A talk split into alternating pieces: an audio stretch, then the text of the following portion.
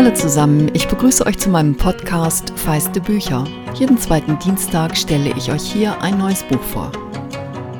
Ihr Lieben, das Thermometer auf unserem Balkon zeigt heute schlappe 36 Grad und das Stimmengewirr vom Poseidonbad schallt herüber. Ich muss nur die Augen schließen und habe sofort den Geruch von Sonnenmilch, Chlor und Pommes in der Nase. Tatsächlich habe ich meine Sommerkindheit weitgehend im Freibad verbracht. Ewig lang im Wasser und wenn die Lippen blau wurden, raus und auf den Steinplatten britzeln, bis man unbedingt wieder abkühlen musste. Keine Ahnung, wie es passieren konnte, dass aus mir trotzdem nicht wirklich eine gute Schwimmerin geworden ist.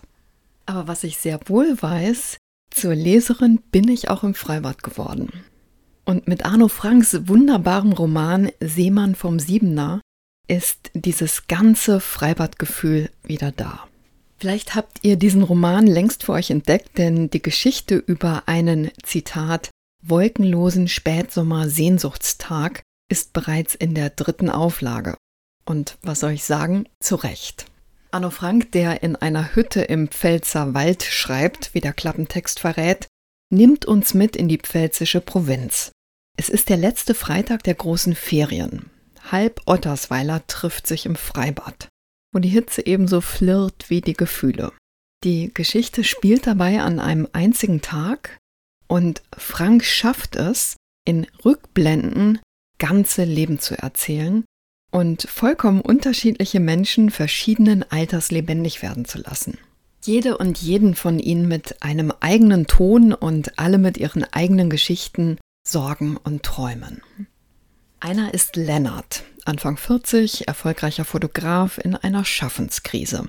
Lennart lebt inzwischen in den USA und macht nur einen Stopover in der alten Heimat, denn am Nachmittag dieses Freitags wird die Trauerfeier für seinen Jugendfreund Max stattfinden. Und seine Gedanken zum Freibad lese ich euch jetzt vor.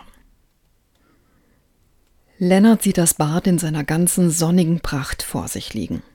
Die Becken, den Turm, das Grün der Wiesen die schlichte Seligkeit. Solche Orte gibt es nirgendwo sonst auf der Welt, denkt er. Nicht in den USA, nicht in Kanada, nicht in Frankreich oder Italien, in Afrika oder dem Orient. Da sowieso nicht. Und wenn, dann nicht so. Im fernen Westen sind das halbe Vergnügungsparks mit Wasseranschluss, damit es niemandem langweilig wird. Hat er in Kalifornien jemals ein öffentliches Freibad gesehen? Private Pools mit Blick auf den Pazifik, das schon aber kein Freibad. Im Nahen Osten sind es grobe Betonbetten mit Brackwasser, wenn überhaupt. Freibäder, wie in Deutschland, hat Lennart bisher nur in Deutschland gesehen. Und Bäder wie in Ottersweiler auch nur auf dem Land.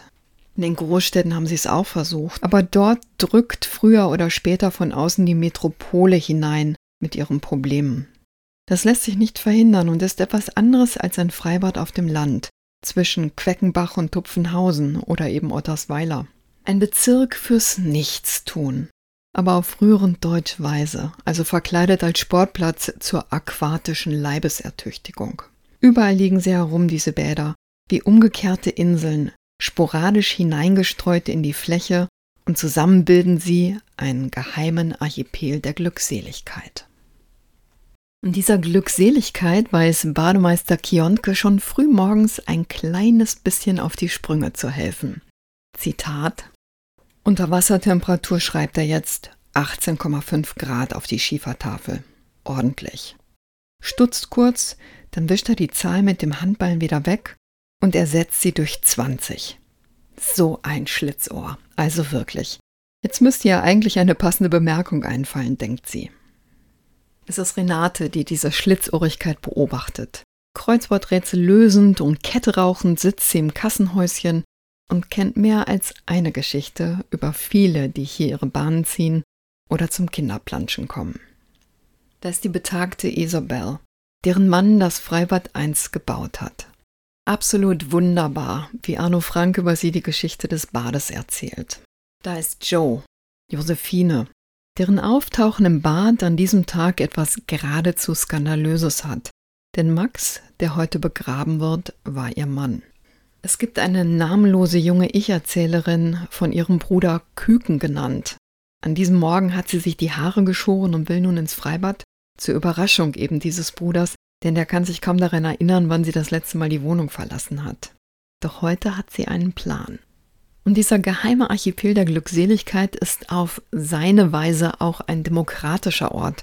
Denn in Bikini oder Badeanzug und Badehose sind alle gleich oder zumindest etwas gleicher. Nur einer steht über allem. Der König des Bads, der sich selbst niemals so nennen würde. Der knarzige Kionke, der mit Heiner zusammenlebt, dem Papagei seiner verstorbenen Mutter. Kionke der Bademeister, der früher mal LKW gefahren ist. Und weil er, ob er es will oder nicht, doch der König ist, lese ich euch aus den vielen hinreißenden Geschichten etwas zu ihm vor. Früher, als er noch für Brinkmann gefahren ist, hat er aus seinem Fenster ganz Europa sehen können. Von Valencia bis Minsk, von Helsinki bis Thessaloniki, von Istanbul bis Glasgow. Überall nur die Gewerbegebiete, dazwischen viel Nacht aber immerhin. Hat sich satt gesehen. So sieht er das. Nicht mehr lange, dann wird er die Gardinen zuziehen und gar nicht mehr aus dem Fenster gucken. So wie seine Mutter, wenn sie nicht mal wieder mit Isabel durch die Weltgeschichte gegondelt ist. Immer im Zwielicht, Licht aus, Rothändler an. Immer im Sessel, daneben auf einem Tischchen mit Häkeldeckchen das Telefon wie ein kleiner elektronischer Götze. In ihrem Sessel hat sie sogar geschlafen und dort wäre sie vermutlich auch gestorben, wenn Isabel Trautheimer sie nicht zuletzt doch noch in die Klinik gelockt hätte. Auf diesem Foto schaut sie finster in die Kamera. Sie mochte es nicht, fotografiert zu werden, und deshalb hat auch der Kionke kaum Bilder von ihr. Isabel hat ihm diesen einen Abzug förmlich aufgedrängt. Er hat ihn mit einer Reißzwecke ans schwarze Brett geheftet. Da sitzt sie jetzt für immer in ihrem Sessel im Zwielicht, dahinter Heinrich auf seiner Stange. Das Bild hat er selbst mal gemacht. Bei einem seiner seltenen Besuche. Könnte ihr 60. gewesen sein. Keine Gäste, Marmorkuchen, schwarzer Kaffee. Ständig klingelte das Telefon, aber sie war nicht rangegangen. Hatte ihn bequatscht, mit dem Fahren aufzuhören. Immer hatte sie ihn so bequatscht. Wollte nicht, dass er aufs Gymnasium geht, wollte dann aber, dass er dort als Hausmeister anfängt. Aber der Kionke hatte andere Pläne. Immer andere Pläne als seine Mutter. Zur Feuerwehr, zum Bund, eine Lehre als Gärtner, Lkw-Führerschein, in den Keller der Schule, ins Schwimmbad. Leben musste er noch keine retten, auch wenn er es könnte und anfangs sogar davon tagträumte. Die Else aus dem Sekretariat von Brinkmann, die Doris vom Sanomatik, ganz egal. Damen, die Wasser schlucken, nach Luft schnappen.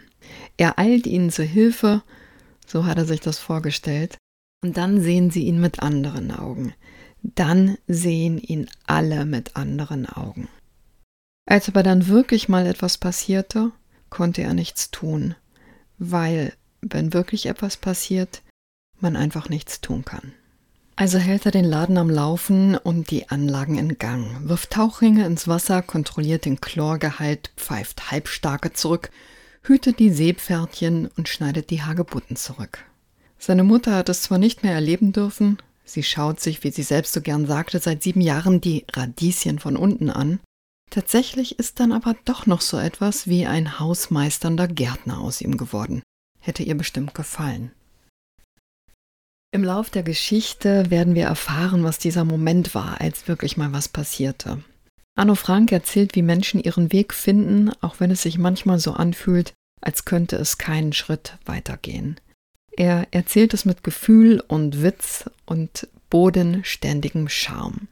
Und am Ende dieses Tages ist die Welt für alle im Freibad ein sommerglückliches kleines bisschen besser. Auch weil neben schwierigen Erinnerungen neue für die Ewigkeit geschaffen werden können. Was das mit dem Siebener zu tun hat und was ein Seemann ist, das solltet ihr selbst lesen. Am besten im Schatten im Freibad. Seemann vom Siebener von Arno Frank ist im Tropenverlag erschienen. Das Hardcover hat 240 Seiten und kostet 24 Euro. Es gibt eine Leseprobe und den Link dazu stelle ich euch in die Show Notes. Im Freibad kann man natürlich auch hervorragend Podcast hören, zum Beispiel Folgen von Feiste Bücher, die ihr verpasst habt. Damit das aber gar nicht erst passiert, freue ich mich, wenn ihr Feiste Bücher kostenlos abonniert und vor allem, wenn ihr den Podcast weiterempfehlt. Übrigens läuft noch bis zum Samstag auf Instagram eine Verlosung. Ihr könnt den Roman Dagegen die Elefanten gewinnen. Das Buch ist vergangenes Jahr auf der Longlist des Deutschen Buchpreises gewesen und ich habe das als Patin beim Buchbloggen begleitet. Mehr zu diesem Buch könnt ihr in der Podcast-Folge 82 hören. Und wenn ihr nicht bei Insta seid, aber mitspielen wollt, schreibt mir bis zum 17. Juni 2023 bis 23.59 Uhr eine Mail mit eurer Adresse an feiste Bücher, Bücher dabei mit ue, at gmx.de. Die Adressen werden ausschließlich für diese Verlosung verwendet und danach gelöscht. Der Rechtsweg ist wie immer bei sowas ausgeschlossen. Ich wünsche euch viel Glück und eine schöne Woche.